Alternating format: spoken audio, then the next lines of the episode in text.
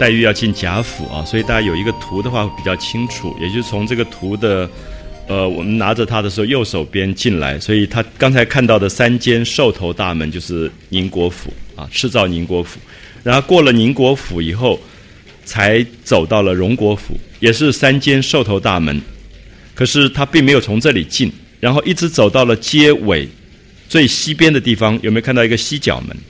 他从西角门这个地方进去，然后轿夫把他抬到那个一舍之地的二门的地方，然后换人出去，换了十七八岁的这个小厮再抬进去，然后一直到垂花门前，到垂花门前就是我们刚刚读到的呃这一段，就是他们才退下来。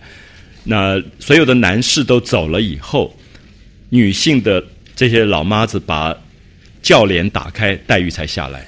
啊，黛玉才下来，所以你可以看到这里面已经有一个等于贾家的礼仪吧。那这个礼仪下面，我们就可以看到黛玉就扶着这些婆子的手走进了这个建筑。所以现在其实对很多学古典建筑的朋友来讲，《红楼梦》的很多的描述也是了解这种古典建筑规格的非常好的一个方式。当然，我们现在都不太熟悉，我们在家里。你走十遍也走不出这种这么复杂的这种吹手门啊、抄手游廊、平山呐这些东西。可是，我想如果像在台南一些老的建筑里，其实你走一下，你大概可以还可以感觉到他所形容到的什么叫抄手游廊啊，什么叫做这个三间大院，其实都可以感觉蛮蛮接近的啊。对古典建筑一个了解，所以我觉得《红楼梦》很有趣。这本书现在。很多人从这里面抽出不同的史料出来。那研究建筑的话，这一段跟建筑史有关。那么还有就是大观园十七回左右，它有一个大观园的建筑，也是跟这个整个园林建筑有关的。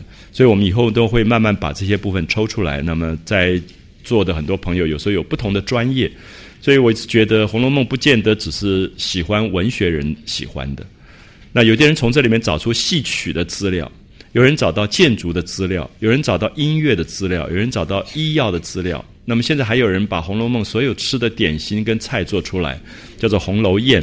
那当然我们可以看到，一个好的小说，它把十七世纪、十八世纪整个当时中国贵族生活的细节做了最精彩的描述。其实我觉得这里面还有一个东西很精彩，是服装，服装的历史。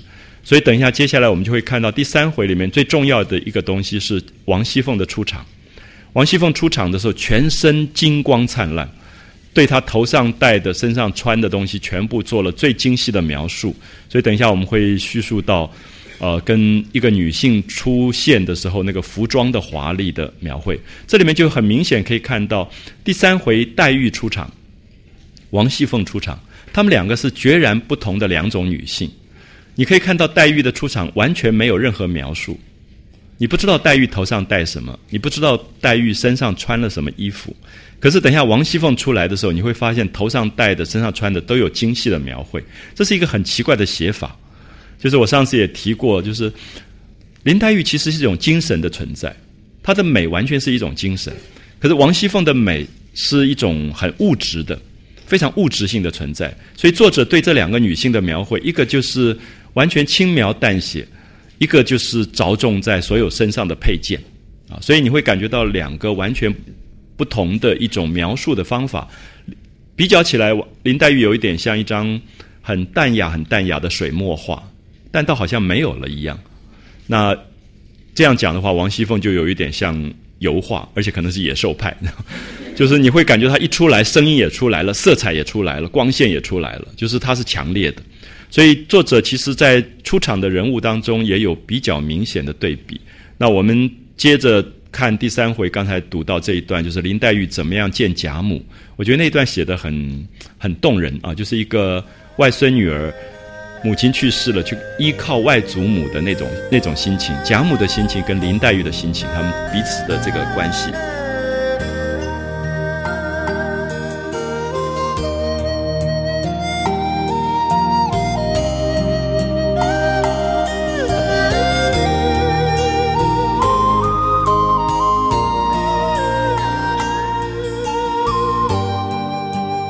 所以我们如果从接着刚才看到黛玉下轿了啊，黛玉下了轿子，黛玉下了轿，黛玉扶着婆子的手，就是接她的这些老妈子的手，啊，就是一个小女孩，可是她是小姐的身份，所以要有人搀着她，她扶着这些人的手进了垂花门。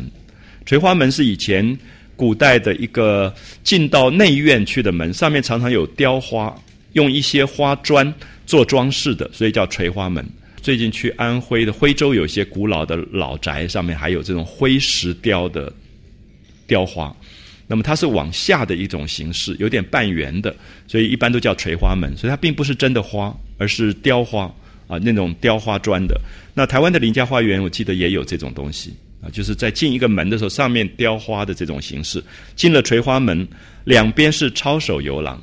我们注意一下，很有趣，中国的古代的建筑啊，它进了一个门以后，中间的那个中庭的部分常常是不走的，反而是往两边走。大家可以去看一下台南的武庙啊，台南武庙就很典型是这种建筑，你走进去以后，它就是一个大的中庭，可是人一定是从右边这个抄手游廊进去，进到正殿祭拜完以后，再从左边再走回来，它有一个环道，所以中间这个轴线其实一般不太走，常常有时候摆花盆，有时候。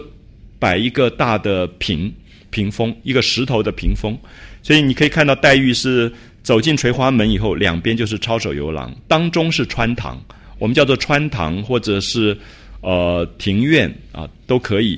那穿堂里面放了一个紫檀架子的大理石的大插屏，就是一个大理石。过去喜欢这种石头上的纹理啊，那个纹理有点像山水一样。我想台湾现在很多家里面也有放这种东西，就是底下一个紫檀木的座子，上面放一大块的一片大理石的瓶。那这个大理石里面有好像山水的纹路啊，摆在穿堂中间，摆在穿堂中间，意思就是说穿堂中间是不能走过去的，因为有一点遮盖，就是你不要一眼就看到后面，所以要从两边绕啊，从两边绕的感觉，所以。林黛玉就应该是扶着婆子的手进了垂花门以后，就从抄手游廊走进去的。所以这个抄手游廊其实就是一个走廊，可是抄手游廊是说它有一点像人的两个手背一样。啊，所以抄手游廊这样绕进去，然后才描写说当中是穿堂，放了一个紫檀架子的大理石的大插屏，然后转过插屏就是小小的三间厅。这种小小的三间厅有一点是候客的感觉。就是有人来见人的时候，先在这边等候一下，然后去通报的，所以它并不是居住的房间，小小的三间厅，厅后就是后面的正房大院，这个才是住家了，才是贾母的住家院子。所以在图上面，大家应该可以看得到，从这个小小三间厅，再到里面的贾母院，还有一段距离，啊，就是古代的这个通报通报的这个关系。然后正面上五间上房，就是贾母住的五间上房。皆是雕梁画栋。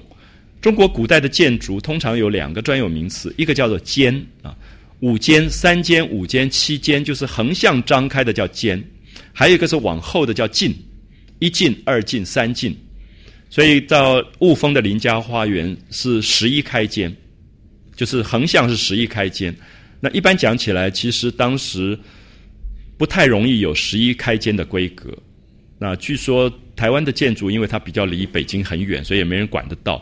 那么，如果是在北京的话，它皇室的这个周边，它有很严格的规定，什么样的官位是三间，什么样是五间，什么样是七间，都是一间以后加二，所以都是奇数三五七九十一。那雾峰林家是十一开间，就是整个张开的那个形式十一开间，然后同样的形式往第二次再重复一次叫进。所以第一进、第二进、第三进、第四进、五进，叫往往后走啊。所以这样的规格，大概尖跟进，尖都是讲横向发展，进是往纵向发展。这两个规格，正面五间上房皆是雕梁画栋，两边穿山游廊相仿。好，我们注意抄手游廊跟穿山游廊都是廊。那抄手游廊是在讲像两个手一样。人的身体的两个手，穿山游廊一般讲起来是因为两边是房子，所以它这个廊是靠在墙边的，所以上面那个部分有一点像一个山的形状，因为房子的那个山墙的那个部分，所以它就叫穿山游廊。我不知道这样讲清不清楚，就是两边其实是厢房，所以他特别讲了这个穿山游廊厢房，就是两边是可以住的，有有厢房的这些房子啊，然后挂着各色的鹦鹉、画眉等鸟雀。在走廊底下都习惯挂着很多的鸟笼，鸟笼里面养了一些比较珍贵的一种禽鸟啊，莺歌会学人讲话的莺歌啊，画眉鸟会叫的画眉鸟这些鸟雀，然后台阶之上坐着几个穿红着绿的丫头，就是已经进到贾母的内院了，所以你可以看到这些丫头大概就比较二等的了，二等的丫头，所以穿红着绿已经。形容他们的衣服是比较有有色彩的感觉啊，穿红着绿。然后这些丫头一见他们来了，他们指的是黛玉跟扶她进来的老妈子。一见他们来了，便忙都笑迎上来说：“刚才老太太还念着呢，就是刚才贾母老太太还在念说，呃，黛玉到了没有到？她今天应该到了。那到底怎么样？就是表示她很牵挂，说老太太还念着，可巧就来了。于是三四个人，就这几个丫头就争着打起帘子。”赶快把门帘打起来，让黛玉可以进去。一面听的人回话说：“林姑娘到了。”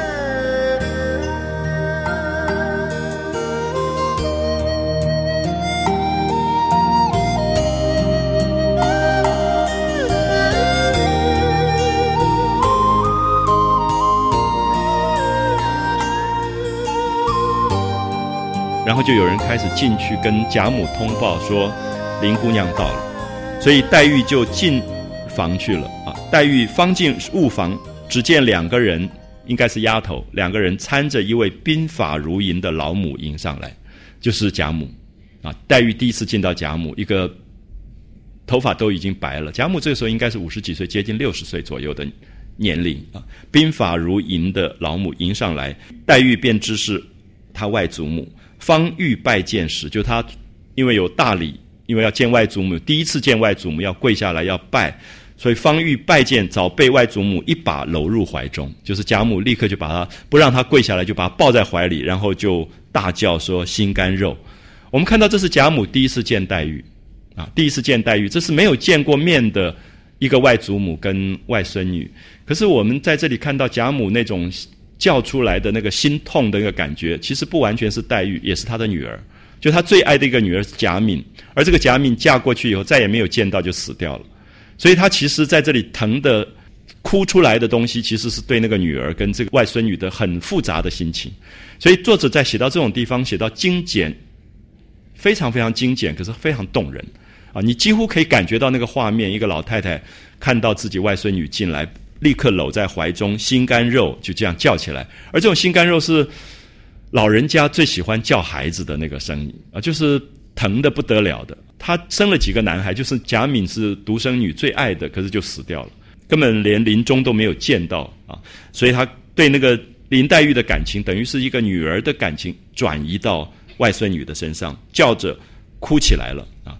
当下地下服侍之人无不掩面涕泣，所有的周边的这些服侍他的丫头什么，全部都都哭起来，黛玉也哭个不住。黛玉从这个小说开始到最后结束都在哭的啊，就是她，你读过前面的神话，就是她非哭不可啊，那个眼泪跟她一直是是在一起，倒不稀奇。可是贾母这里的哭其实很很动人的一个一个外祖母就迎接这个黛玉的感觉啊，一时众人慢慢解劝住，大家慢慢就解释说，哎，好不容易见面了，干嘛要哭？那就劝她，然后贾母慢慢就好了。这个感情过了之后。这个贾母就是冷子兴所说的史氏太君，就是史家的这个呃一个太君，然后她是贾赦跟贾政的母亲，所以贾母就有责任，因为她等于是这一个家族里面地位最高的长辈了，所以她就跟黛玉一一的介绍这是谁，这是谁。她介绍的最重要的第一个大舅母，就是贾赦的太太。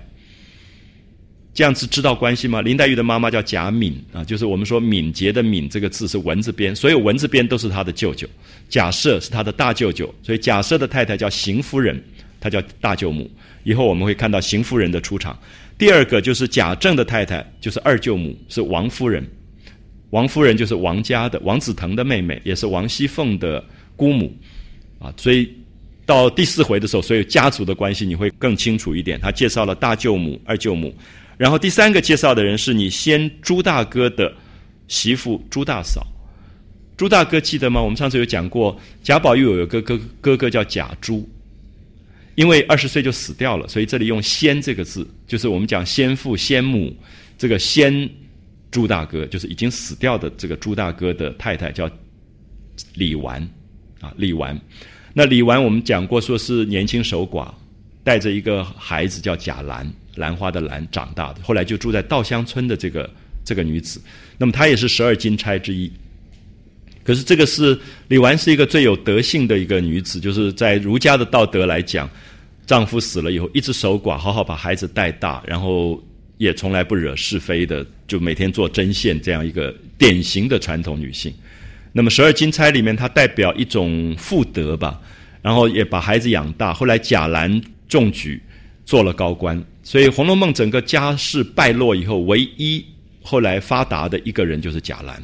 所以我们来有一种话叫“兰贵其芳”，就是他振兴家业的，就是贾兰。可是李纨在他儿子中官做大官之后，没有多久就被封凤冠霞帔，就是母以子贵。可是刚刚拿到凤冠霞帔就去世，生病去世了。所以十二金钗一直觉得，就是在呃，我们以后会读到，就是判词里面会读到十二个女孩子，其实她们的命运各自有各自的不同。那李纨哈一生就守着这个儿子，最后也觉得还不错，这儿子也很成才，也做考取，也做官，可是自己也就到了命运最后的这个状态。所以这是朱大嫂啊讲的朱大嫂，黛玉一一拜见过，然后贾母又说，请姑娘们来，今日远客才来，可以不必上学去了。好，这里说明贾家的小孩是要读书的，男孩女孩都要到家塾里面去私塾去读书。那今天有远客来，所以不要读书了，所以他们一定很高兴，就留在家里面。那这个姐妹们是谁？就是贾赦跟贾政的女儿。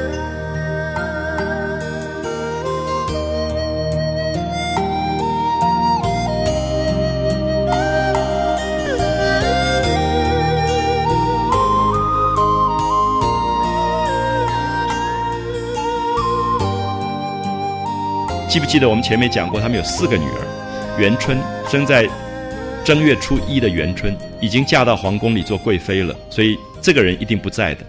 所以第二个叫迎春，欢迎的迎；第三个叫探春，第四个叫惜春，就是元婴探喜啊，元婴探喜。我们上次讲过，这四个女孩加在一起的谐音是一个很哀伤的意思啊，元婴叹息这样的一个意思。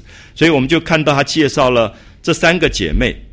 去了两个不一时，只见三个奶妈，并五六个丫鬟簇拥着三个姐妹来了。因为去接这几个姐妹来见黛玉，跟黛玉见面。然后他介绍了迎春、探春、惜春，说第一个肌肤微丰，河中身材，腮凝心丽，鼻腻额脂，温柔沉默，观之可亲。《红楼梦》的描写方法非常奇怪，就是。我们刚才讲说林黛玉的描写根本是一种轻描淡写，她从来没有具体说林黛玉长什么样子的。那么王熙凤就是非常具体细节的描写，还有一种就是说出场的时候好像只是概念性的介绍，第一个如何，第二个如何，第三个如何，她就用很概念的字眼。那么这个字眼其实是很很有点八股的。我们看到说肌肤微丰，有一点稍微胖一点点，河中身材，腮凝心丽是讲她的两腮红红的。好像荔枝的那个红红颜色啊，腮凝心刚刚长成的荔枝叫心荔。鼻腻额脂，就是鼻子两边有点像鹅的那个脂肪一样，那个油脂的莹润的感觉啊，这都是大概过去形容女性的美的时候常常用到的字句，所以其实一点不新奇。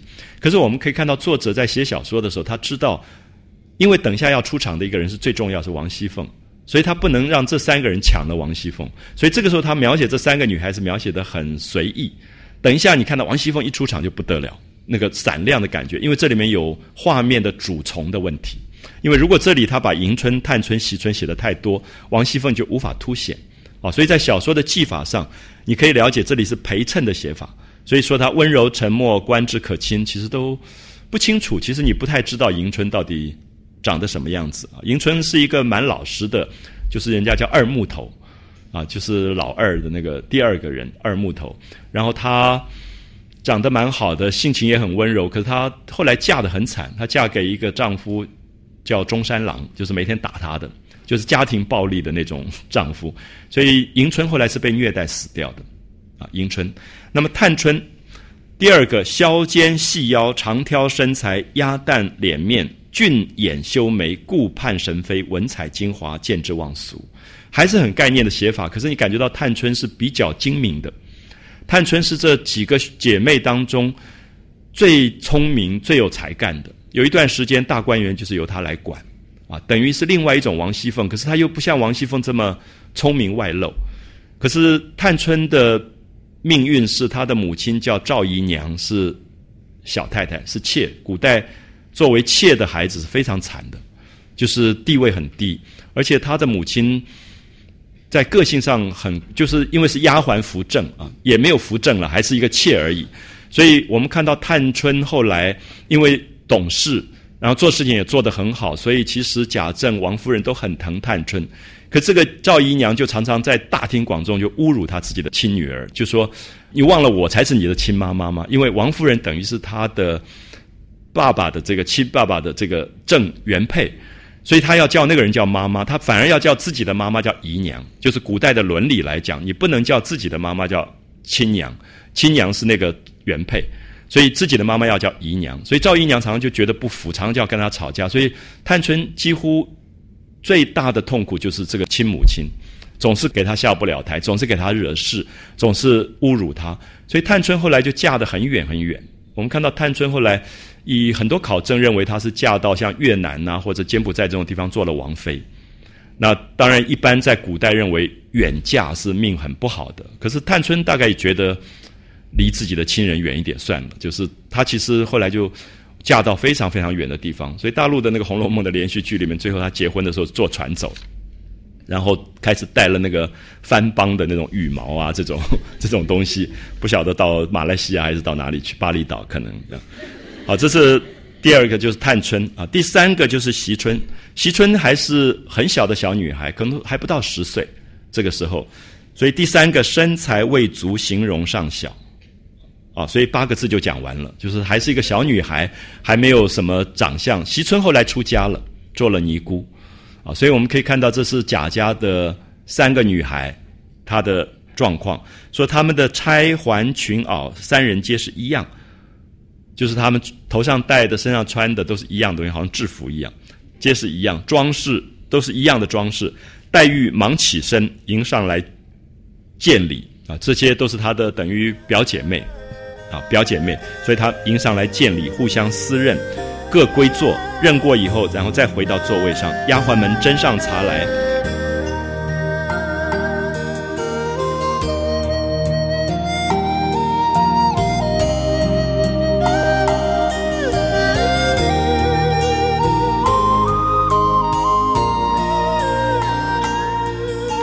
或说黛玉之母如何得病，如何请医服药，就是他们坐下来以后喝茶了，所以贾母就会重新问说：“你妈妈怎么会生了病？那生病的时候怎么样的状况？那当时吃什么药？请哪些医生？那么后来死了，死了怎么送死？怎么发丧？黛玉都要跟她的外祖母报告，因为这是她妈妈的事情。所以讲着讲着，不免贾母又伤感起来啊，又难过起来，因为自己最疼爱的一个女儿。”连临死的时候，他都没有办法见最后的一面，就伤感起来。所以贾母就说了一段话啊，大家看到这一段话说：“因说我这些儿女所疼者，独有你母。就我生了这么多儿女，他好像也不怕偏心啊，就说我最疼爱的就是你的母亲贾敏。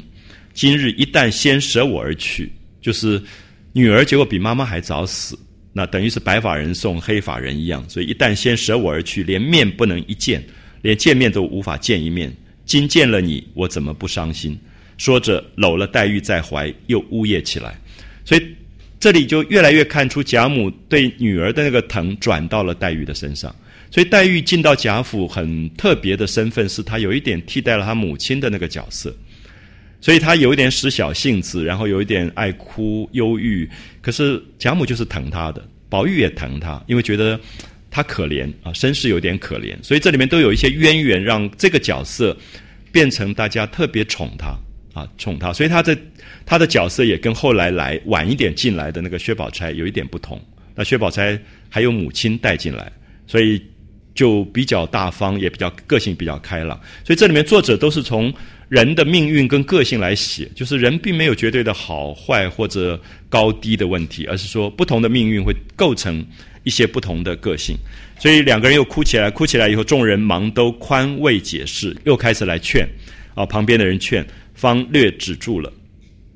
众人见黛玉年貌虽小，举止言谈不俗。我们刚刚讲说，其实黛玉一直没有被描绘，作者。每一个人出场都很注意的描绘，就是黛玉一直没有描绘，好像只是一个幽魂一样在那边走。那么现在从刚才都是黛玉在看大家，现在要从大家看黛玉了。可是还是不是描绘她长得如何，而是说她的病。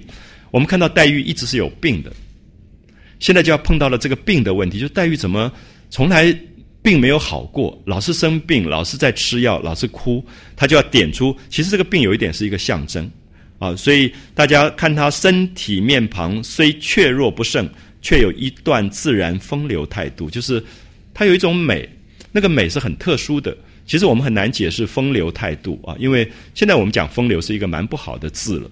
古代讲风流是说一个人活出一种跟别人不同的性情叫风流，所以在六朝的时候讲这种风流人物，大江东去，浪淘尽。多少风流人物？那个风流是在讲一个人他的生命的里的性情观，就是他跟大家不同，他不遵守一般的礼俗，可他自然有自己生命的一种特征的，这样叫做风流。所以用这个字来形容林黛玉。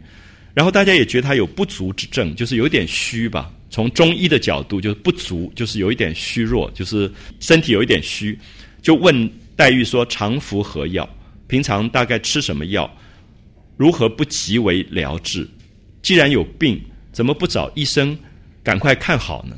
把这个病看好，因为觉得他好像弱弱的啊，身体非常虚弱的这个感觉。好，下面黛玉就开始讲到了。我们看到这一段讲的非常精彩，就是黛玉的病，其实在这一段讲起来根本不是病，不是我们讲的世俗的病，而是心灵上的一种病。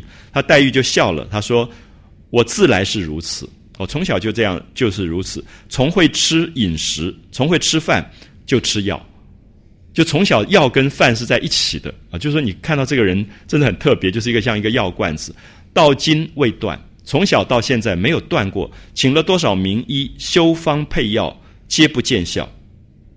所以现在讲的是黛玉的病，是身体上的病。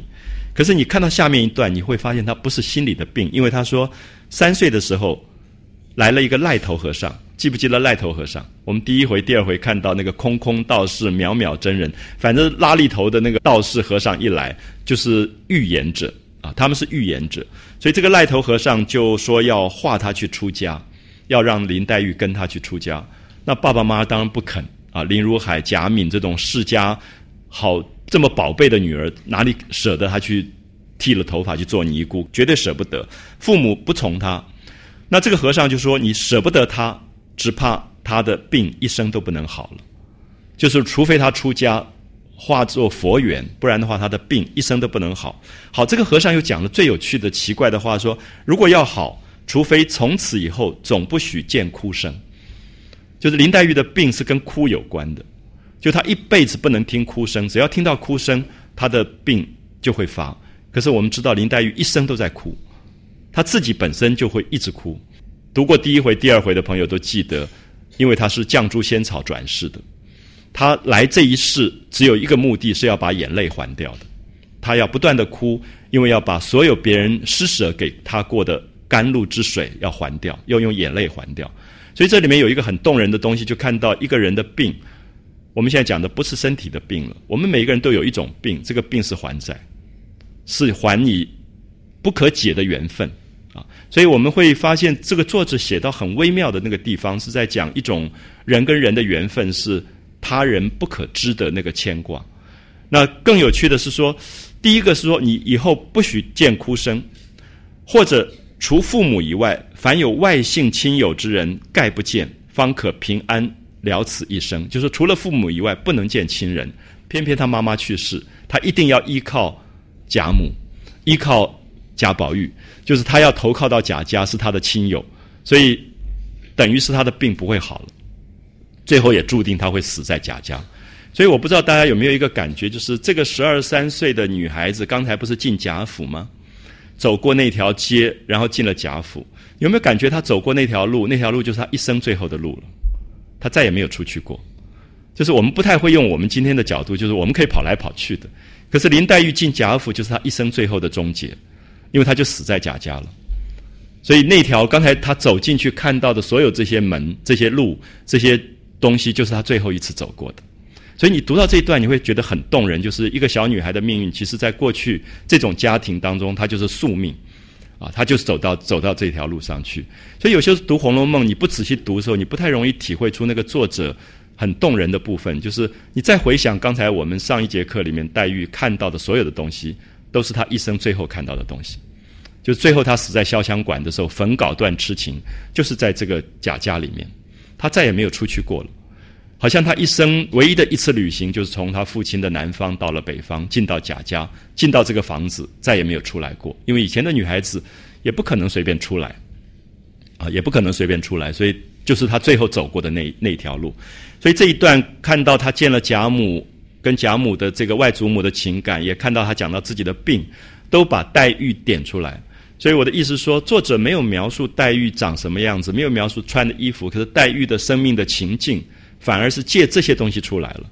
就她总是要被人家抱在怀里的，总是要哭的，然后总是有病的，那个形貌是另外一种形貌的描述。所以作者对于人的这个描述是非常非常奇特。就是你假设，如果曹雪芹在这里说黛玉穿了什么颜色的衣服，头上戴了什么样的钗环，其实变成了不是黛玉了。就黛玉的感觉是很奇怪，就是完全是一个不存在的存在，好像她在这个贾府里也是一个多余，她只是偶然下凡来跟大家玩了一场就要走掉的那个那个感觉。好，所以我一直觉得他讲病这一段讲的非常非常动人。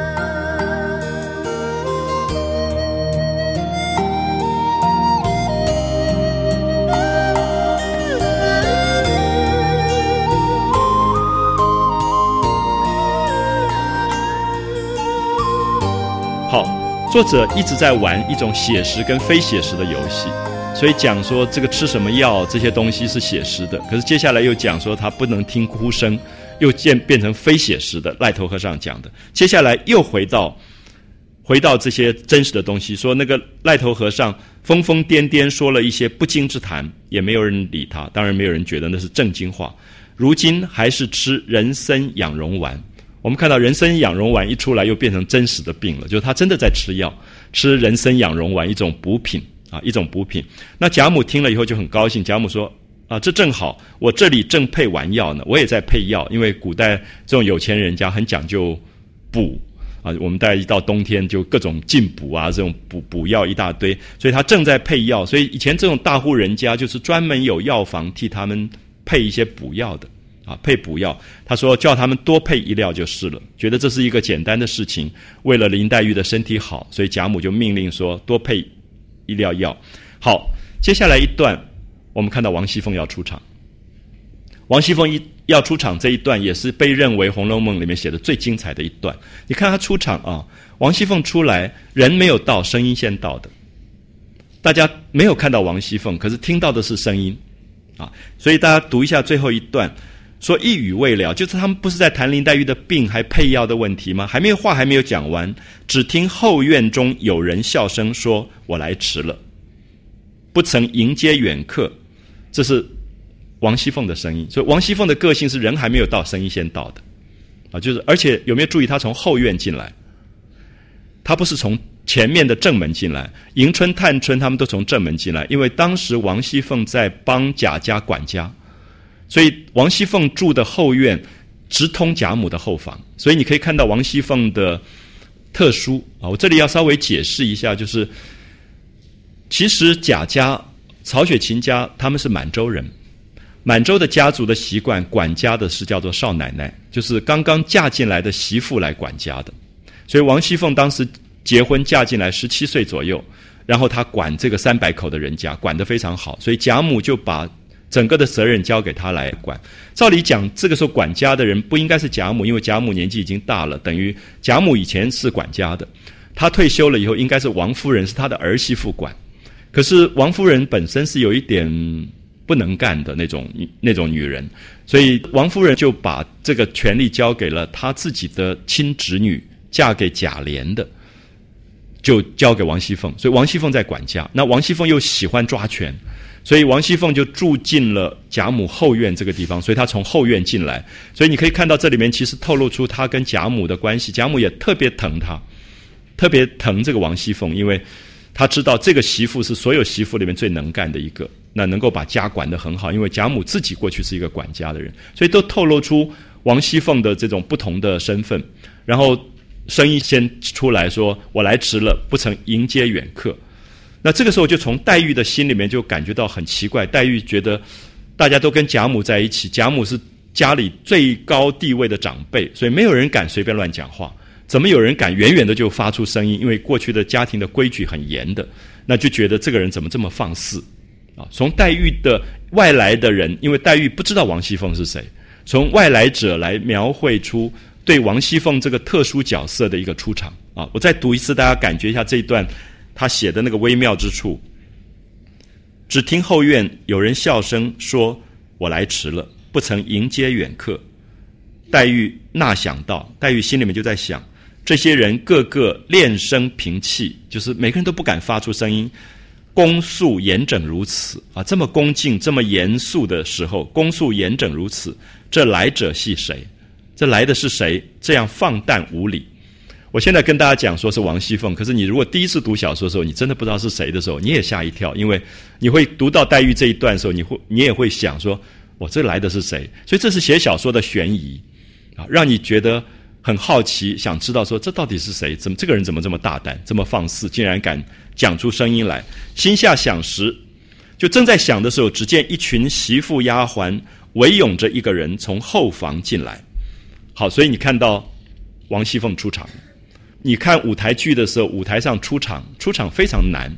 以前传统的戏剧叫亮相，就是他们说一个演员亮相就看出他成功的百分之五十了。就是你一亮相，全场安静下来，他就成功了。有的那个演员一出来，出来了半天，大家还在讲话，他就完了。就是亮相，就是过去的演员他有一个架势、眼神，然后整个就会静下来，就是叫亮相。所以这里面就是王熙凤要亮相。啊，王熙凤要亮相，特别是这个这么爱出风头的一个女孩子啊，她的亮相就会被描写的非常非常的精彩。就是先写说一大堆的媳妇丫鬟围拥着一个人，就是众星拱月一样衬托王熙凤出来。那这个人打扮与众姑娘不同。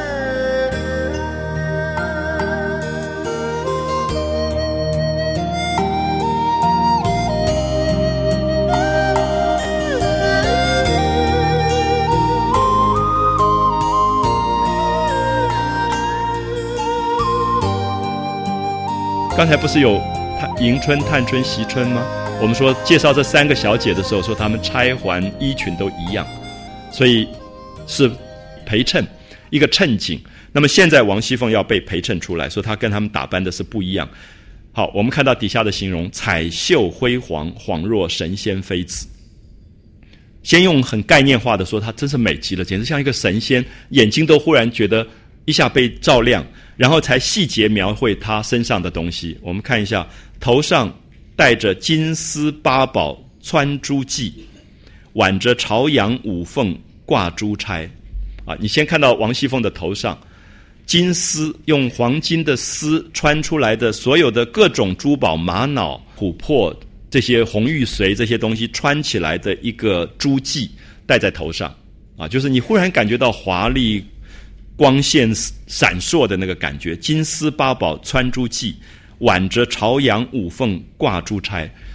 朝阳五凤是说一个凤啊，一个女人头上插一个钗，这个钗分出五个头出来，每一个头都是一个凤的嘴巴咬着一个垂下来的珠子，所以她一走动的时候，那个都在摇晃啊。所以这里都在形容王熙凤出场的时候的那种靓丽的感觉，头上戴着金丝八宝穿珠髻。挽着朝阳五凤挂珠钗，向下脖子上啊，向下戴着赤金盘螭璎珞圈，璎珞是一种珠宝，镶在黄金的这个面板上叫做圈啊。我们注意一下，项链跟项圈不一样，项链是我们现在讲比较细的链子，项圈通常是很宽的一个黄金做出来的一个板状的东西，一大片。其实，如果大家有去过埃及的朋友，可能记得那个图坦卡门身上那个国王身上就是戴的是项圈，是一大块的。我们现在常常都是链状的，它是一大块，然后上面镶珠宝，这个叫项圈，叫做赤金盘螭，就是红色有点发红的黄金，赤金上面打出了小的龙纹，龙纹上再镶璎珞这样的一个项圈，啊，你可以看到他头上戴的。脖子上戴的，向下戴着赤金盘螭璎珞圈，裙边系着豆绿宫桃双鱼比目玫瑰佩，就她裙子腰带上系着一个豆绿色啊，就是像绿豆的那个浅绿色的宫桃，就是中国结，就是皇宫里面才会有这种打的非常非常细的这种结，叫宫桃，就垂在她身上。然后这种宫桃的中国结是跟玉佩打在一起的。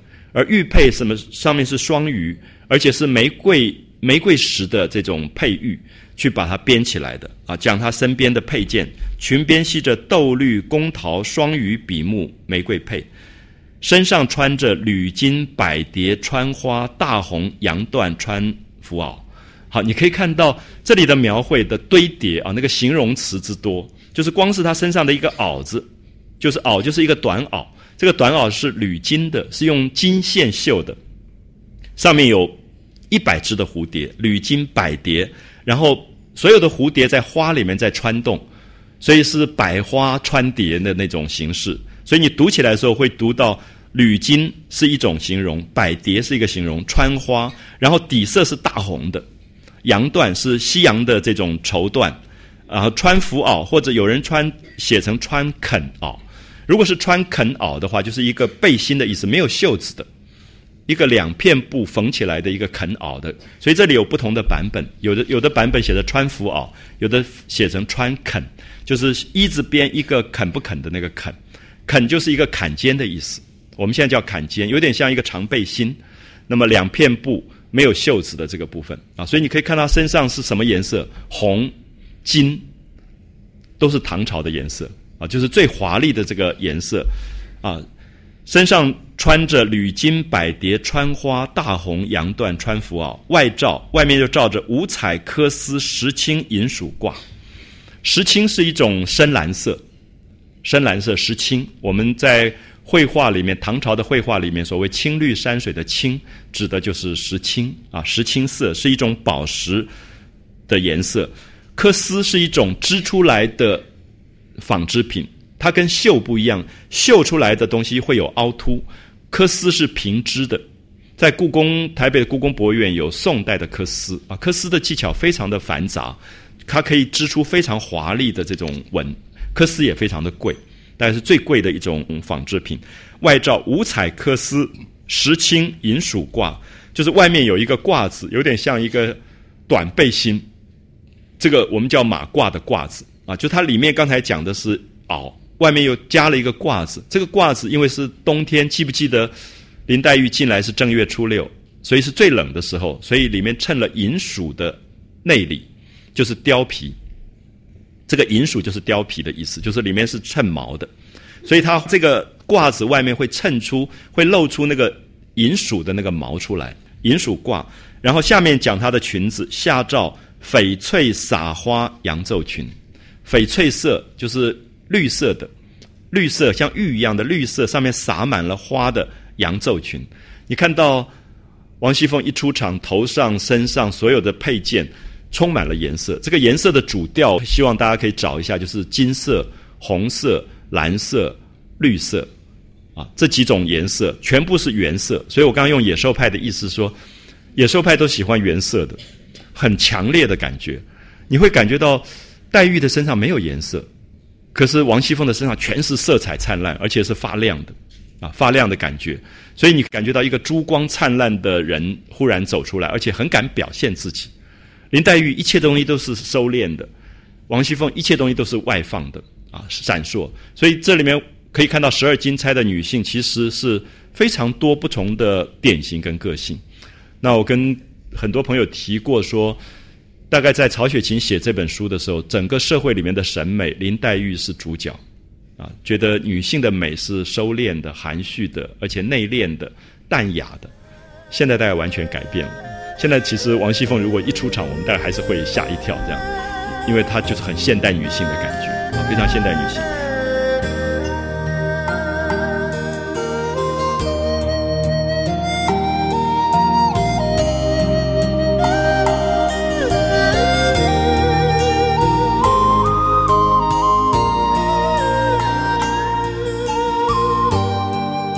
所以除了她的衣服以外，他也描写了王熙凤的长相，说一双丹凤三角眼，有点往上吊的，可是又有很精明的那个眼睛，一双丹凤三角眼，两弯柳叶吊梢眉啊，那个细细的眉毛，身量苗条，体格风骚。那这里用到的字都比较感官。啊，比较感官，就是一个很有点肉感的女性，然后很敢表现自我的身体的美的，身量苗条，体格风骚，粉面含春微不露，啊，就是那个脸极美，那么很很喜气，含春是说很喜气，有的人的脸看了比较哀伤，像林黛玉，可是王熙凤是喜气的，所以贾母特别爱她，是王熙凤到哪里大家都很开心，热闹的不得了，就是这个人永远开朗，然后喜欢讲笑话的那种感觉。可是微不露，她是有微的掌权的，可是又不露出来，因为毕竟是十七岁的女孩子，单纯未起笑先闻，就她那个红色的嘴唇还没有张开，你已经听到她笑声出来了。所以这里面的对王熙凤的描写，你可以看到这么长一段。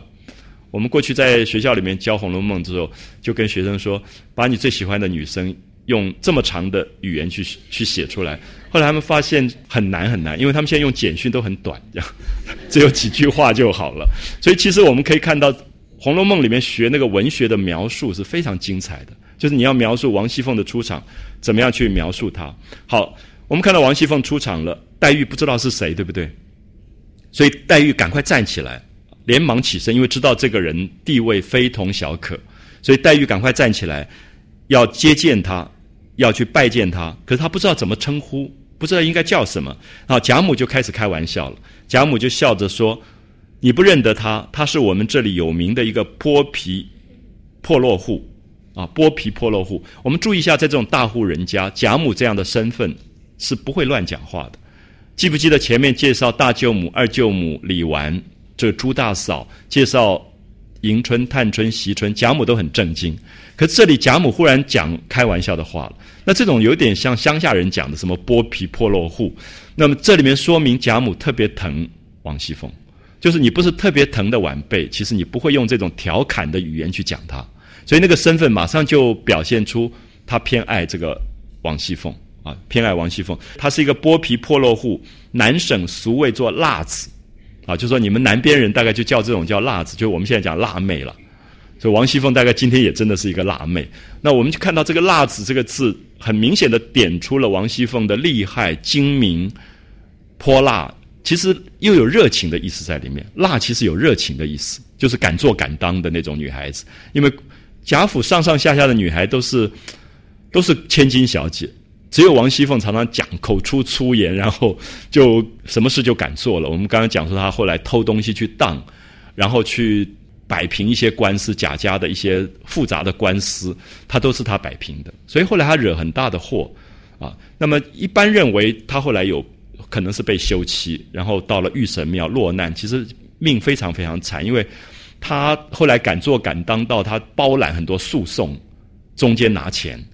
那么已经越来越大胆，你很难想象一个十七岁的女孩，这个王熙凤后来变成这样的一个人。所以她的她的优点跟她的缺点刚好是同样的，就是因为她能干，她可以把这个家管得这么好。同样能干，她就是可以搞很多非法的东西啊。所以你注意到贾母对她的这个疼爱，其实因为贾母过去管过家，所以知道管家的困难，所以就特别疼她，所以就跟她说：“你只叫她凤辣子就好了。”那黛玉当然不敢这样叫。我们今天如果傻乎乎的跟着要放辣子，这很不礼貌的事。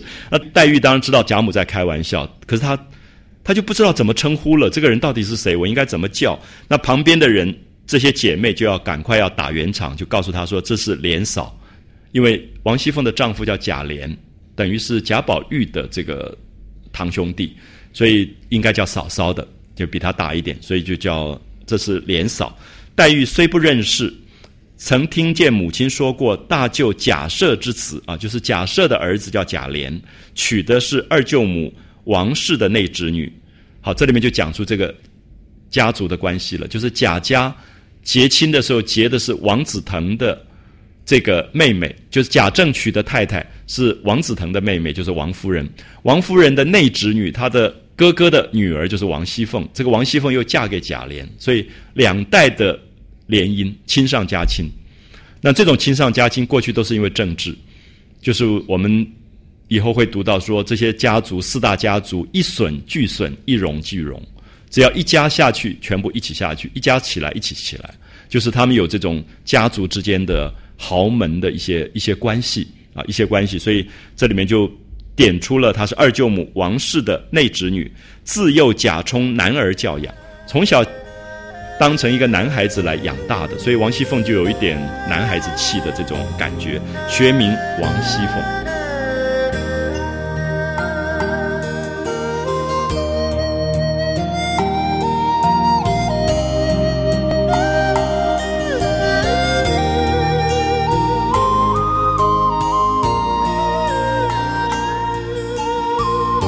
这里用的蛮奇怪的啊，学名王熙凤，因为王熙凤其实不识字。后面你就会发现，王熙凤管家管得很奇怪。她每天黄昏以后，她就拿一个椅子坐在那边，然后叫每一房的人报账，然后她就听，听完以后她就说哪里错了，哪里对了。可是她不会看账的，她自己不识字，所以我觉得这个人很奇怪，就是她完全一个字都不识，可她所有的账管得清清楚楚。所以大概以前这种家庭里面，有些女孩子一方面天生，一方面其实有另外一种训练，她根本不用不用识字，而且她知道底下怎么做假账。他常常叫他多讲几次，他就说你哪一个怎么不对了，加起来数目对，所以后来人都不敢骗他，所以下面的人很怕王熙凤，就是王熙凤精明的不得了，很容易就把这些所有的错误的东西就点出来啊。所以这里讲他说学名王熙凤，我们也觉得很怪，因为这种家庭应该读书的，可他又不识字，所以有有一个蛮怪的一个症结在这里。黛玉忙陪笑见礼，以嫂呼之啊，黛玉就赶快见礼，然后就叫嫂嫂。这熙凤袭着黛玉的手，上下打量了一回。我们看到王熙凤就抓着黛玉的手，上上下下这样看。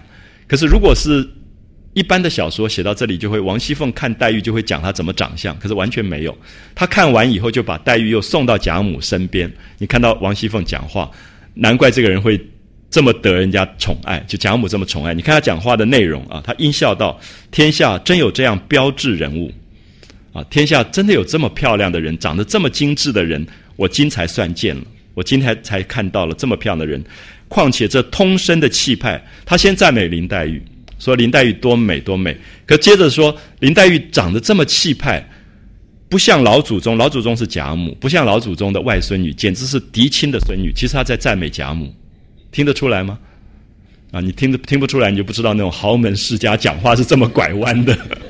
就他其实因为贾母的地位非同小可，他所有在贾家王熙凤的地位都靠贾母撑腰，所以他要处处去奉承这个贾母。可是他拍马屁有时候直接拍怪肉麻的，可是他讲林黛玉多好，林黛玉多美，而且他知道贾母疼林黛玉，他去称赞林黛玉绝对没有错。可称赞完林黛玉以后，他说这个林黛玉长得跟贾母几乎一模一样。那因为我们刚刚讲贾母疼她的女儿贾敏。所以这个基因就连起来了，你就会觉得说她不是外孙女，因为过去的家庭觉得外孙女跟孙女是差别很大的，因为外孙女好像是外家的，可是孙女的话就是真正嫡亲的，所以他他说简直不像外孙女，简直像嫡亲的，那贾母乐翻天了，因为这是贾母第一次见林黛玉，所以王熙凤的这几句话立刻就讲到心窝里面去。啊，所以我们就可以看到这种大家族其实做人处事的为难，那王熙凤是从小有这种训练的。啊，所以她。讲话的那种灵巧啊、伶俐跟周到，竟是一个嫡亲的孙女，怨不得老祖宗天天口头心头一时不忘。就是说，贾母嘴巴上、心里面上，从来没有一时忘掉林黛玉。那么这里面就把黛玉跟贾母见面的这个场景，用王熙凤的口中。可是王熙凤是有很多心机的人，里面后面的判词讲王熙凤说机关算尽太聪明，就是她总是。永远在那边计算，那么他的心思跟黛玉的心思不一样。黛玉只是孤芳自赏，要把他自己的生命活出一个自我。王熙凤不是，王熙凤是要做一个成功的人，在现实的世界里做一个成功的人。所以她永远讲话什么东西，她都小心，是跟她在这个贾家做一个掌权的少奶奶有关。所以其实也很累啊。所以那个判词里面说：“机关算尽太聪明，反算了卿卿性命。”其实讲王熙凤讲的非常的好啊，就是太聪明了，这个女孩子十几岁就这么会计算这些东西。好，你再看王熙凤的演戏啊，我现在讲演戏有一点坏心眼啊。其实我是觉得王熙凤在这里，你看她的哭跟笑啊，都是可以一下就转过来的。林黛玉的哭就是她命里宿命的哭，王熙凤的哭完全可以变成表演。你可你看到下面，只可怜我这妹妹这样命苦，怎么姑妈偏就去世了？说着便用手帕拭泪，马上就哭起来了。好，我们看到贾母就来劝她，贾母笑说：“我才好了，就是我刚刚才哭过好了，你又来招我。你妹妹远客才来，身子又弱。”也才劝住了，快在休提前言，就不要再提那些悲哀的事。这熙凤听了，忙转悲为喜。我们看他转的好快哈，就是王熙凤在这个小说里最有趣，就是她一下哭一下笑的。后面还有一段也是秦可卿死，她就去哭，哭哭哭哭完一转身，她就开始跟一个人在打情骂俏，就她有趣极了。就是那种对她来讲，感情也不是说都是假的，而是说感情可以很快转换。就生活本来就是那个样子，你不必永远在那个宿命的悲哀里啊。所以这里面其实点出，你可以看到她的哭跟林黛玉的哭真的是非常不一样。我们刚才讲到林黛玉的哭，她的眼泪是她命里面的一部分，她是不应该听哭声的，她听了哭声，她的病就不会好的，而那个也就变成她宿命的病。可是王熙凤的哭可以立刻转悲为喜，可这里她哭，她必然要哭啊，因为她要去可怜林黛玉，然后让贾母来安慰她。你注意一下，贾母安慰她的时候，其实贾母就更疼王熙凤，就是用一个老人家的眼光来安慰说：“呀，你不要再哭了，我刚刚已经哭过，你不要再招我。”所以他立刻转悲为喜。他正是呢，我一见妹妹，一心都在她身上，又是欢喜，又一伤心，竟忘了老祖宗，该打该打。这种都是漂亮的话啊，就说我怎么忘了老祖宗了？其实他根本没有忘。我怎么忘了贾母不应该招惹贾母难过？就是讲自己该打该打。啊，这种都是听在老人家心里面特别窝心的这种这种话啊。我有时候觉得，好像是两个极端，就是以前的一个十七岁女孩子这么懂事、这么周到，那现在你大大概看到七八十岁也不见得学到这么多复杂的这种 这种东西，完全变成两个极端。所以王熙凤这个角色，大家读下去以后会看到她在这个书里占非常非常重要的分量。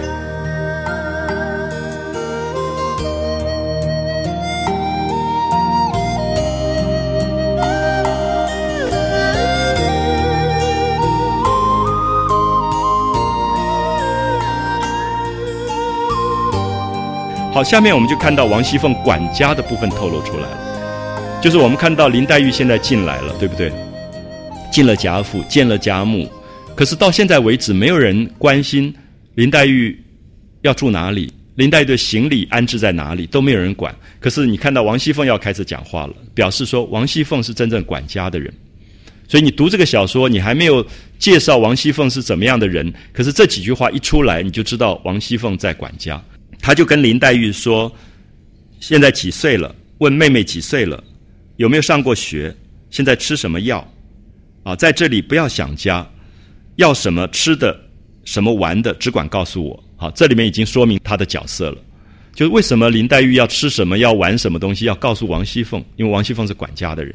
虽然她只比她大四五岁，不过就十七岁的一个女孩子，可是她在管家，所以你可以看到这种。”管家的人就是他是他是这个企业经理嘛，所以你林黛玉进来了，我要我要负责。所以接下来你你看到说，只管告诉我，丫头老婆们不好，就是有如果丫头不够尽责，老妈子不好，只管告诉我。啊，接下来他就要表示出他对林黛玉的负责，他就转过身来，一面又问婆子们，就跟林黛玉来的这些接林黛玉来的老妈子说，林姑娘的行李东西可搬进来了。带了几个人来，你们赶早打扫两间下房，让他们去歇歇。好，有没有看到安排家务事了？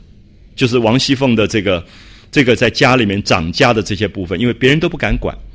迎春、探春、惜春，刚才李纨在场，对不对？李纨都不敢讲话，可是是王熙凤在讲话。其实照理讲，李纨是王熙凤的嫂嫂，因为贾珠的身份更高。可是李纨没有管家，所以李纨都不能讲话。现在是王熙凤讲话啊，就说赶快把行李弄进来。那打扫两个房子，两个房子不是给黛玉住的，不要误会。这两个房子是给谁住？给黛玉的丫头跟下人住的，给佣人住的。因为他不敢安排黛玉住哪里，为什么？因为黛玉是贾母的，我们说心肝肉，所以他要等贾母安排黛玉住哪里。所以这个时候，如果王熙凤说：“哎，打扫哪一个房子给黛玉住？”贾母又会不高兴。因为他知道贾母非常疼这个外孙女，所以等一下你看到贾母就会命令说林黛玉就跟我住了。所以他安排房子，他不敢说是给林黛玉，他就就讲说让这些林姑娘的行李东西搬进来，带了几个人，就是林姑娘带来的人，赶早打扫两间下房，所以特别用下房让他们去歇歇。说话时已摆了茶果上来，熙凤亲为捧茶捧果，王熙凤亲自为林黛玉捧茶捧果。照理讲，她是嫂嫂。可是她知道贾母疼林黛玉，而且林黛玉是远客，是第一次来，她要做到人情，做做到最周到的一个状态。亲为捧茶捧果，又见二舅母问她：“二舅母是谁？”王夫人。好，我们注意一下，王夫人是王熙凤的亲姑妈，所以两个人都嫁到贾家来，所以两个人的关系是最微妙的，因为他们两个都是贾家的媳妇。当然比别人要亲，因为他们都姓王，可他们又要避嫌，所以他们要有一些比较周到的东西。所以王夫人就问说：“这个月的月钱放完了没有？”也许大家现在不太知道什么叫月钱啊。以前这种大户人家里面，每一个人每个月都会领一点零用钱，叫月钱，就是迎春啊、探春他们住在家里，当然吃穿用度，他们的衣服啊、吃饭都不用花钱的。可是每个月可能会给他们一点零钱花。那这个零钱其实他们也用不到，因为如果不出去，哪里有机会用用这个钱？可是每个月固定会有一些月钱，一两银子或者二两银子啊，大概每一个人每每一房都会有。所以王夫人就会问这个月的月钱放了没有？其实指的是什么？就是黛玉，因为黛玉刚刚来啊，黛玉刚刚来，黛玉应该要有，可是黛玉可能是比如说十一月中来的，那月钱应该是月初就发了。所以他就在问说：“这个月的月钱放了没有？”好，我们看到王熙凤的回答说：“月钱已放完，月钱已放完。”意思说这个月的月钱已经给了，如果要给的话，要从下个月给。所以表示说，王夫人虽然很体恤林黛玉，可是王熙凤不能够随便自作主张，而且他们两个都是王家的人，所以他们要公事公办。所以在贾母的面前，反而表现出非常公事公办的这个这个感觉。好，可是王熙凤。特别回答了一个一句话，说：“刚才带着人到后楼上找缎子，因为王夫人曾经交代他找一些缎子来啊，就是衣料，找缎子，找了这半日，并无有见，没有看到。昨日太太说的那种，就是王夫人昨天跟他讲有一种段子在哪里，你要不要把它找出来？就他没有找到，他就跟王夫人回报说，想是太太记错了，会不会是王夫人记错了呢？他你看他没有敢叫他姑妈。”他叫他太太，太太就表示说是长辈，是贾政的太太，因为太太是一个当时是一个很正式的称呼，他不敢在贾母面前叫她姑妈，就是那个亲人的那个东西要避嫌。那王夫人回答更有趣，王夫人就说有或没有有什么要紧？就是我昨天跟你讲要找一块缎子，有没有没有什么关系？他说你重要的要拿出两个来给你的妹妹，就是林黛玉去裁衣裳，因为林黛玉来了。要应该为林黛玉赶快准备一些穿的衣服这些东西去。好，你看到王熙凤的回答，她这倒是我先料着的，我早已经想好了。所以意思是说，她管家管得非常好。王夫人现在是当着贾母的面说，林黛玉来了，你有没有照顾林黛玉？照顾得很好，有没有先找出一些衣料给她准备做衣服？那我的事情不重要，这样懂吗？就是其实都是讲给贾母听的，就是这种大户人家里面。他们非常非常小心讲话这样的一个一个东西，然后王熙凤就说：“我早已经料到了，所以已经预备下了，啊，我已经预备好了，等太太回去过了目再送来。可是我不敢做主，因为这个衣料合不合适，合不合适给林黛玉穿，那我还是要给太太过目，给王夫人看过以后，我才能够决定。你可以看到，到这个时候，王夫人一笑，点头不语。为什么一笑点头不语？表示说她做的真的很好，因为她这是她的内侄女，她不能随便称赞她，可她必须在贾母的面前帮助王熙凤做人做到最周到的地步。所以其实我相信，我们以前在大学里读，学生现在读这这些东西根本读不懂了，因为我们现在的家庭关系很简单，所以你不知道说为什么这么复杂在讲这些东西，可是这里面全部有人情世故。啊，因为以前那种大家族的关系非常非常的小心，讲话也非常怕得罪人。那么，特别是王夫人跟王熙凤，他们两个都嫁到贾家以后，他们要避嫌，所以他们讲的那种秉公处理，以及对林黛玉的好，所以王夫人一笑点头不语，表示说可以了。这个在贾母面前，这两个人的戏都演得很好，也都也都演完了。可是注意一下，我不是我意思不是说他们在作假，我只说他们过去的家族就是周到啊，就是要周到，所以这些话他一定要在贾母面前讲得非常好。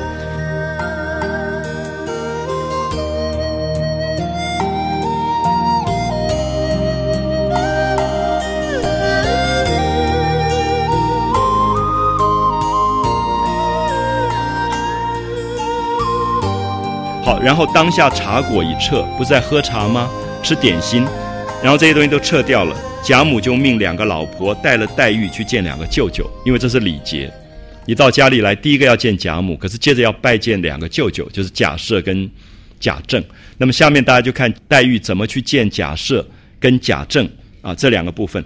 那么贾赦是谁陪他去的？邢夫人啊，因为贾赦的太太是邢夫人，所以邢夫人就带了黛玉。跟大家告别，然后到走过穿堂垂花门，然后他们就进了宁国府，出了荣国府，进了宁国府，然后就描写了一下宁国府的这个房子。那么这一段我们看到林黛玉没有见到大舅舅贾赦，啊，贾赦那个时候喜欢炼丹，每天就跟道士啊什么这样混在一起，所以也没有见他。可是你注意一下，过去的这种人，他不见你。可是他要传话，他让一个人传话说如何如何如何，那你必须当成是这个亲人在面前来听。那这个习惯我们现在也没有啊。比如说我如果去要去见一个我的老师，我的老师不见我，然后叫他太太出来说老师说什么什么什么，那我必须要当成老师在面前来听。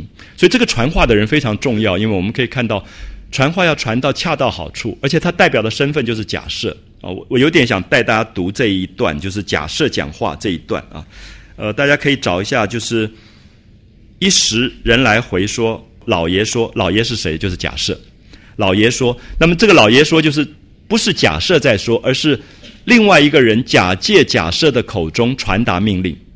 啊，老爷说，连日身子不好，这几天身体不太好，连日身子不好，见了姑娘，彼此倒伤心。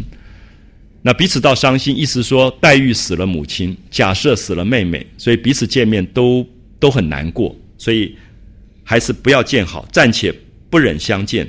劝姑娘不要伤心，不要想家，啊，这是舅舅的传话，不要伤心想家。跟着老太太就是贾母，跟着老太太和舅母是同家里一样。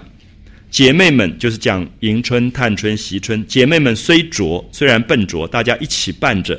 也可以解些烦闷，或有委屈之处，只管说得，不要外道才是，不要把这边当外人。你可以看到这种就是舅舅传话，完全是一种礼礼貌性的传话。因为林黛玉是晚辈，当然舅舅也可以不见的，因为这种大官他每天也繁忙的不得了，所以能不见的人就不见，然后也就让人家传话。好，然后黛玉就告辞了。黛玉告辞的时候，邢夫人就留她吃晚饭，说已经到了吃晚饭的时候，就在这边吃完晚饭再回去。那黛玉就非常懂礼貌，她就说：“舅母赐饭，我应该要留下来吃的，已经是不礼貌了。可是如果再不去，二舅舅那边没有去，也是不礼貌。所以希望这个舅妈、大舅妈能够体谅她，所以她就辞了。然后她就往这个荣国府这边走。然后到了荣国府这边的描写比较细啊，这一段。”我不知道大家看的时候有没有感觉，就是说，他真正因为小说的主题在荣国府，不在宁国府，所以你可以看到黛玉看到的荣国府进到贾政，因为刚才他进荣国府是到贾母的院中，没有到贾政的院中。到贾政院中以后，因为贾政当时世袭这个工部员外郎，所以他是真正在做大官的。所以你可以看到官家的气派在这里表现出来。贾母的家里没有表现，因为贾母是老太太，她不会在家里搞一个什么皇帝的匾啊这种东西。可是到了贾政院中，你看到这边的气派啊，比贾母处不同。就贾政的家跟贾母不同，黛玉方知这便是正经正内侍，才是荣国府的真正的正内侍，一条大庸路直接出大门的。就是如果有大官来的话。是直接走这个大门，直接进来，进入堂屋中。好，你看到黛玉看到什么？抬头迎面，先看见一个赤金九龙青地大匾，一个泥金的这种大匾，而且有九条龙盘在上面，绝对是皇帝的东西了。啊，就是官家的气派、皇家的气派出来，看见一个赤金九龙青地大匾，上面写着“斗大”三个字，是荣禧堂，就是荣国公的这个办公的地方，叫做荣禧堂啊。荣禧堂等于是荣国府的正房啊，荣国府的正堂。后有一行小字，是某年月日书赐荣国公贾元，就是第一代荣国公贾元的皇帝的匾，上有“万岁陈汉之宝”。有的版本是“万几陈汉”或者“万岁陈汉”，都是表示皇帝的亲笔御书，叫做“万几陈汉”或者“万岁陈汉”。一般讲起来，通常印章上是“万几陈汉”比较多，“万几”就是我们今天说日理万机的“万机”。就是皇帝因为日理万机，可是他还可以偷闲去写几个字，这个时候叫做万机成汉。就是乾隆皇帝有一方印，就是万机成汉。大紫檀雕螭案，设着三尺来高的青绿古铜鼎，悬着带漏隋朝墨龙大画，一边是金堆仪，一边是玻璃盒，地下两六十六张楠木交椅。又有一副对联，乃是乌木联排，镶着凿银字迹，倒是座上珠玑朝日月，堂前府府换云霞。这个绝对是官家气派了。大概你在一般的名家根本看不到这种东西，就是乌木的对联，上面字是用银来镶的，啊，银来镶的。你可以看到它的内容，座上珠玑朝日月，就是这种做官的人家家里的珠珍珠啊，这种呃。宝石的意思，就是因为官帽上都有镶珠宝的，座上珠玑朝日月，像太阳、像月亮一样明亮。那堂前府府，府府是什么？大家看到电视连续剧也看过，清朝做官的人这边都有一个叫补服，有一块就是他的官位的那个东西，那个叫府府，用绣出来的。它代表不同的官位，如果是鹤，如果是龙，如果是老虎，它代表不同的官位，就表示说这十六张楠木椅子上坐的人，能够坐在这个这个房间里的人，头上都有珠玑的官帽，身上都有府府的这个补服啊，身上府府换云霞，就是简直像自然里的云霞一样，就是这是荣禧堂，荣禧堂的十六张椅子上坐的人，大概都是大官。啊，不可能是平民百姓敢坐在这个地方，所以这等于是一个官家气派立刻就出来，然后有皇帝赐的匾“荣禧堂”这样的匾在这里，所以这里面我们透过黛玉的眼睛看到了一个这样的官家的气派的房子出来。那么下面一行小字，就这个对联本身是同乡世教弟勋袭东安郡王牧石拜手书，东安郡王写的对联，皇帝赐的匾“东安郡王”。写的对联，你可以看到贾家的气派非同小可啊，等于是国家里面最元勋的这种这种大官。好，原来王夫人时常居坐宴席，亦不在正室。王夫人是一个女眷，女眷在男性的大官来的时候也要避开的，所以他也不会在这个地方。他他只是带林黛玉穿过这个地方而已，可他不会在这里停留。所以在东边的三间耳房内，王夫人住的地方在耳房。就是在这个刚才我们看到这个大厅的旁边，在耳房当中，所以这里面点出，透过林黛玉的眼睛，要看到所有这些人住的关系位置啊。贾政招待宾客在荣禧堂，可是王夫人住的耳房是在旁边，于是老妈妈才引黛玉进东房门来。